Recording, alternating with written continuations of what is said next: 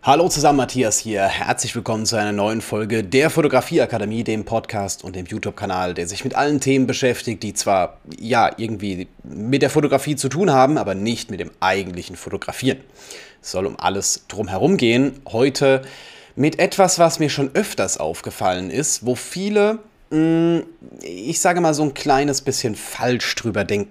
Auf die Idee gebracht hat mich tatsächlich Knipser28, sorry, ich habe eine absolute Aversion gegen diesen Ausdruck knipsen. Ähm, auch wenn ich so recherchiere für Videos, für Podcast-Folgen oder sowas in der Richtung. Ich bin der Letzt. Wie heißt das hier? Ähm, irgendwie knipst dich zum Erfolg oder sowas in der Art. Ja, genau, knipst dich zum Erfolg. Oh, grauenhaft. Ich, ich weiß nicht, das ist für mich so ein das Unwort des Jahres, das Jahrzehnt, das Jahr der Fotografie. Ist egal. N nicht persönlich nehmen, bitte. Es geht eigentlich um eine komplett andere Sache. Ich drifte schon komplett ab. Aber es geht um das Thema. Er hat gefragt, äh, mich würde interessieren, auf welchem Weg verschickst du Verträge? Und ich habe so jetzt überlegt, das ist doch eigentlich das einfachste von der Welt nicht überkomplex, nicht ri richtig mega aufgeblasen. Und das ist auch der Punkt, den ich heute mit anbringen möchte. Also Verträge gehen bei mir relativ easy per PDF als E-Mail-Anhang raus. Mittlerweile ist man eigentlich in der Lage, also ich habe bisher noch kein Brautpaar gehabt, die damit ein Problem hatten, dass ich das irgendwie so rausschicke und die das irgendwie auf dem iPad unterschreiben oder sowas in der Art. Das ging. Ähm, und ich habe das Gefühl, dass nicht nur im Business, sondern auch in der Fotografie allgemein, der Bildbearbeitung allgemein oder jetzt allgemein im gesamten Bereich, in dem ich tätig bin, Dinge viel zu kompliziert gedacht werden, viel zu kompliziert gemacht werden. Es ist klar cool, wenn man gewisse Dinge noch mit dazu macht und wenn man gewisse Dinge mit anbietet. Und ja, klar, ich könnte den Vertrag jetzt auch, was ist ich, von der letzten Hochzeit, könnte ich jetzt auch in Adobe Sign reinmachen und äh, irgendwie dann per einem Link digital verifiziert das Ganze unterschreiben lassen und dann wieder zurück. Und was bringt mir das? Im Endeffekt haben die den Vertrag trotzdem unterschrieben und ich habe trotzdem eine unterschriebene PDF-Datei da. Es kommt das Gleiche raus also wenn jetzt mal die Frage aufkommt, ob das rechtssicher ist, natürlich, warum sollte das das nicht sein? Ich kenne Leute, die haben schon, äh, ich weiß nicht, Lebensversicherungen unterschrieben. Ich habe nebendran gesessen, habe das gesehen und der macht da mit dem Finger auf dem iPad so, ein, so drei Schnörkel, weil du mit dem Finger nie richtig unterschreiben kannst. Also nicht zu kompliziert denken. Und meine, meine Aufgabe an dich ist jetzt tatsächlich, ich habe da keine Mega-Strategie dahinter, weil ganz ehrlich, soll es ja einfach sein. Soll ich jetzt eine riesen Strategie auspacken? Ich mache das bei mir auch einfach. Ich versuche immer dann, das kommt so ein bisschen, ich komme aus der IT, ne, Continuous Service Improvement, das ist ein Teil von ITIL, von der Prozessoptimierung, also eine kontinuierliche Verbesserung des Service oder des Prozess. Und was jetzt mega kompliziert klingt, will ich einfach darstellen. Wenn du auf ein gleiches oder auf ein ähnliches Ergebnis kommst mit deutlich weniger Aufwand, Warum machst du nicht deutlich weniger Aufwand? Das kann, Beispiele kann man da, glaube ich, noch und nöcher mit reinbringen. Das können Dinge sein wie diese Videos. Ich könnte es als Podcast-Folge aufnehmen, ich könnte es als YouTube-Video aufnehmen. Ich schneide hier nicht. Das absichtliche Format, ich war da ganz faul und habe sogar ein Uncut-Format gemacht, wo ich wirklich überhaupt gar, gar nicht schneide. Hier schneide ich ebenfalls nicht. Einfach mit ein bisschen Training kann man das so machen ich spreche einfach rein, nachher gehe ich her, ne, bisschen, bisschen, ich weiß nicht, einfach mal Grading drüber gelegt oder sowas in der Art, in ein Format reingepackt, dass YouTube das in dem Moment auch frisst und raus exportiert damit. Ähnliches Thema mit Podcast. Ähm, hab mich gerade letzt mit ein paar Leuten unterhalten, so, hey, wie, wie hostest du deinen Podcast? Wie machst du das? Ähm, ich habe hier eine App. Die App heißt Anchor. Ja, es ist von Spotify und äh, wir haben ja schon in der letzten Podcast-Folge gehört, dass Spotify böse ist. Aber der Einfachheit halber, hier, Moment, Autofokus, Kamera, da, das ist alles. Also klar kann ich das mit dem Mikro aufnehmen, aber äh, ich lade es auf die Art und Weise ebenfalls hoch. Ich muss nur einen Titel und eine Beschreibung eingeben und klicke auf Posten. Ich mache mir keine sechs Wochen Gedanken über eine Hashtag-Strategie und sonst irgendwas, sondern es ist tatsächlich nur hier. Da. Aufnehmen, hallo zusammen, herzlich willkommen in dieser Podcast-Folge. Ich könnte es genau nach diesem Prinzip machen und es wird sich wahrscheinlich nicht groß anders anhören. Klar macht es einen Unterschied, das mit dem großen Mikro aufzunehmen und ich habe es in dem Moment nicht als Videoform, aber ich muss jetzt nicht hergehen und ich weiß nicht, noch einen Dienstleister mit anbieten, Geld bezahlen, WordPress-Plugins installieren. Nee, ich habe eine App, ich drücke drauf, fertig, durch. Das war's. Und ich finde, viele denken hier einfach zu kompliziert. Und ja, vielleicht weiß man nicht, dass sowas existiert. Voll, vollkommen okay. Vielleicht habe ich auch in, in, in Vergangenheit äh, Dinge viel komplizierter gesehen, viel komplizierter gemacht. Problem an der Sache ist halt, je komplexer man was aufbaut und je mehr man versucht, alle Funktionen mit reinzubekommen und je mehr man versucht, es tatsächlich jedem recht zu machen, umso fehleranfällig ist das ganze System natürlich. Also ich hatte um jetzt mal das Beispiel von meiner Webseite zu nehmen, von meiner Plattform, wo man meine Kurse kaufen kann, wo man in meine Akademie reinkommt. Ähm, auf diese, diese Webseite war mal auf WordPress-Basis. Ich glaube zu Spitzenzeiten mit 40 installierten Plugins, die alle miteinander funktionieren mussten. Äh, ich hatte Kundendaten in drei unterschiedlichen Datenbanktabellen und habe die connected und der hat das Login überprüft und da ist die Zahlung nicht durchgelaufen und es war einfach nur noch ähm, wie in einem sinkenden U-Boot. Irgendwann habe ich nicht mehr genug Finger, um die Löcher zuzuhalten, aus denen das Wasser rauskommt. Mal das Gefühl, wenn man die eine Seite geflickt hat, dann sind auf der anderen Seite zwei Löcher mehr. Und versucht, solche Dinge einfach zu halten. Wenn ihr eine Webseite machen wollt, dann sucht euch einen Dienstleister, wo das mit zwei, drei Klicks erledigt ist und das Thema durch. Später sieht den Unterschied eh keiner mehr. Deswegen empfehle ich ja Squarespace. Klar können die nicht alles, aber du brauchst auch nicht alles. Es reicht in vielerlei Hinsicht, es einfach zu halten. Diese Strategie zieht sich bei mir komplett durch. Ich bin kein Fotograf, der 40 Objektive besitzt. Ich habe tatsächlich produktiv im Einsatz vier, drei. Das eine habe ich seit zwei Jahren nicht mehr benutzt, deswegen sind es drei. Zwei Festbrennweiten und ein Weitwinkelzoom reicht vollkommen aus. Es mag vielleicht Aufträge geben, wo ich jetzt in einen Moment reinkomme, dass ich sage so, ja gut, ein großes Tele wäre vielleicht auch noch ganz gut oder sowas in der Art.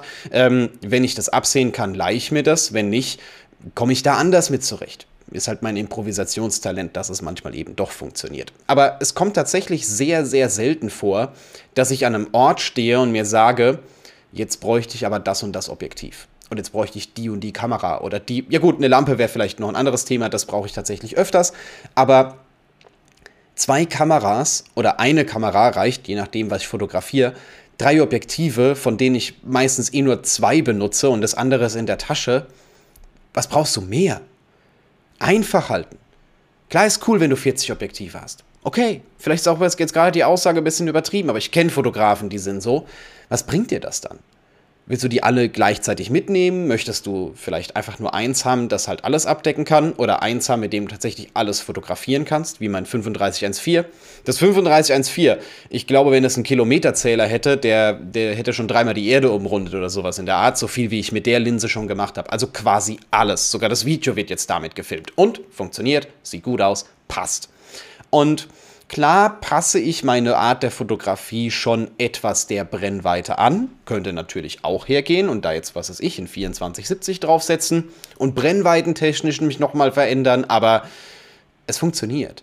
Und es macht mich flexibler, einfacher und ich kann schneller auf Situationen reagieren. Weil irgendwann, selbst wenn du jetzt ein 2470 hast, wirst du vielleicht in den Moment kommen, dass du sagst, hey, gut, ich hätte jetzt aber gerne 15 mm oder 100 mm und dann stehst du am gleichen Problem.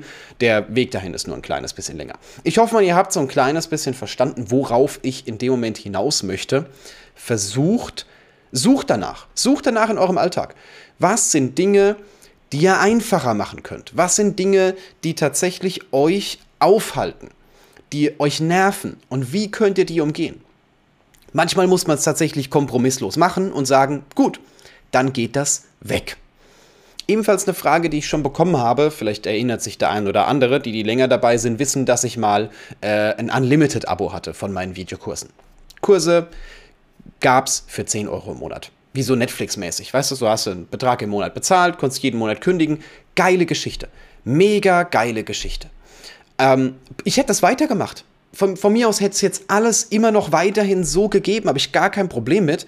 Aber das Abrechnungssystem im Hintergrund war einfach zu komplex und ich habe zum Schluss zwei Stunden jeden Tag da gesessen und habe die E-Mails beantwortet von den Leuten, die nicht rausfinden konnten, wie man in dem System auf Kündigen klicken konnte, sondern die schreiben mir eine E-Mail, ich muss die lesen, ich muss ins System gehen, ich muss das Abo für die kündigen, ich muss denen zurückschreiben, wie lange dauert es noch, ne, was, wie läuft jetzt weiter, dann ist die eine Zahlung fehlgeschlagen und es war einfach, es waren nicht irgendwie 1000 Bestellungen im Jahr oder sowas, was ich halt äh, auf, das, auf das gesamte Jahr Verteilt, sondern es waren halt äh, 1000 Bestellungen im Jahr mal 12 weil das ja in 12 Rad bezahlt wurde. Soweit zumindest mal die Theorie, you get the point. Ähm, das ist das, was mich gestört hat, was mich genervt hat, was für mich viel zu zeitaufwendig war, wo ich an dem Punkt war, wo ich gesagt habe, so, ich habe keinen Bock mehr. Ich will es nicht mehr. Und wenn ich es nicht mehr will, muss es weg. Und es mag für den einen oder anderen vielleicht ein bisschen blöd sein, der sich darüber gefreut hat, so günstig an einen Videokurs zu kommen. Aber es geht halt einfach nicht auf Dauer. Wenn ich da keine Lust mehr drauf habe, habe ich keine Lust mehr, neue Kurse zu machen und dann fällt das Teil einfach in sich zusammen. Deswegen einfach halten. So einfach, wie es nur geht. Und wenn du Dinge hast, die nicht funktionieren oder nicht so funktionieren, wie du dies vorgestellt hast, versuch sie loszuwerden. Nicht jedem recht machen, nicht alles recht machen. Und egal, was du in dem Moment produzierst, was du machst, Bildbearbeitung. Ich kann es aufs alles anwenden und wahrscheinlich könnte ich jetzt zwei Stunden drüber quatschen und dir noch weitere Beispiele mit reingeben, dass ich beispielsweise Bilder immer nur zwei, drei Minuten in Lightroom bearbeite und sie trotzdem genial aussehen und andere vier Stunden in Photoshop sitzen und nicht mal annähernd an so ein Ergebnis rankommen und es zum Teil sogar verschlimmbessern. Das ist auch nicht für jeden dieser Tipp. Und man kann es auf alles anwenden. Klar, auch jetzt auf privaten Alltag und sowas in der Richtung. Also vielleicht nicht auf alles, alles. Ähm, ich würde jetzt äh, nicht Telefonate mit der Familie irgendwie auf Effizienz prüfen, aber nicht immer. aber es gibt Momente, wo man sich das auf jeden Fall zu Herzen nehmen sollte. Und wenn du eine Frage hast, wenn du irgendwie dir unsicher bist, dir irgendwas überlegst, überleg dir doch, was ist denn der einfachste und offensichtlichste Weg? Wie jetzt bei den Verträgen.